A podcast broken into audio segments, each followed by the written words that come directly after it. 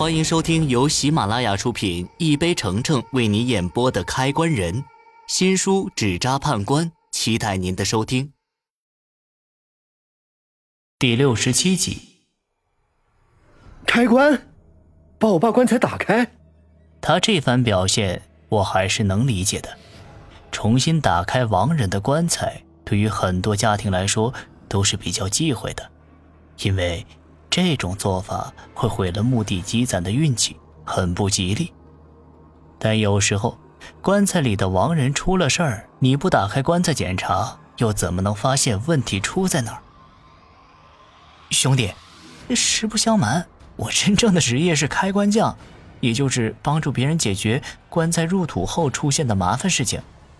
为了解决麻烦，我现在必须要打开你爸的棺材重新看一下，你同意吗？白一鸣若有所思地看着我，他思考了一两分钟后，同意了我的要求。不过他有个要求，开关的时候他必须亲自在一旁看着。他这个要求不过分，甚至可以说满足了我的需求。开关其实没有那么简单，有个人帮我正好。不过，这也是因为白一鸣身材强壮。没准儿还能给我帮帮忙的缘故，要是是个瘦猴之类的，我肯定不会带他去的。去之前，我需要给白一鸣准备一下，他是个新手，我也是个半吊子的开关匠，就这样贸然过去，我怕真出什么事情。我将白一鸣叫进屋里，跟他大致说了一些开关的规矩还有技巧，他听得很认真，并且没有什么疑问。这替我省去了很多麻烦，因为有些规矩我也解释不清楚为何要那样做。我说完后，带上了开关需要的东西，就跟着白一鸣赶往墓地。开关的时辰自然是挑在白天最好，白天阳气足，就算遇到尸变也容易对付。不过，说起尸变这事儿。我忍不住忐忑起来，默默的在心里祈祷着，可千万别发生什么恐怖的事情。就我现在的本事，还对付不了僵尸。白一鸣开车的速度很快，差不多二十分钟后，我们就赶到了白家墓园所在的那座山的山下。进山的路是一条土路，车开不进去，只能走着进山。走在这条山路上。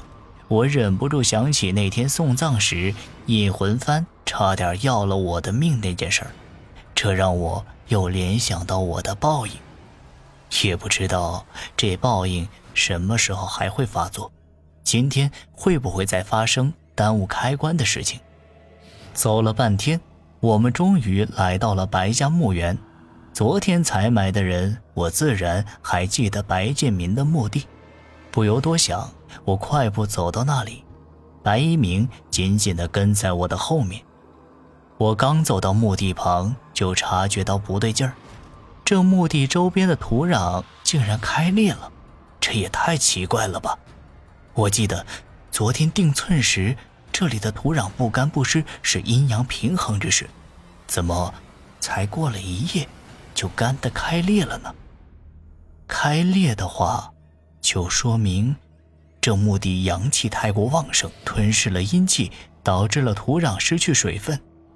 见状，我又绕着墓地走了几圈，观察起周边的环境，想看看是不是有什么奇怪的东西干扰了白建民的墓地。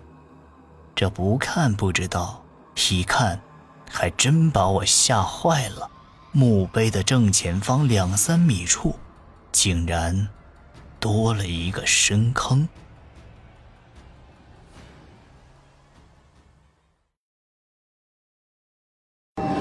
本集已播讲完毕。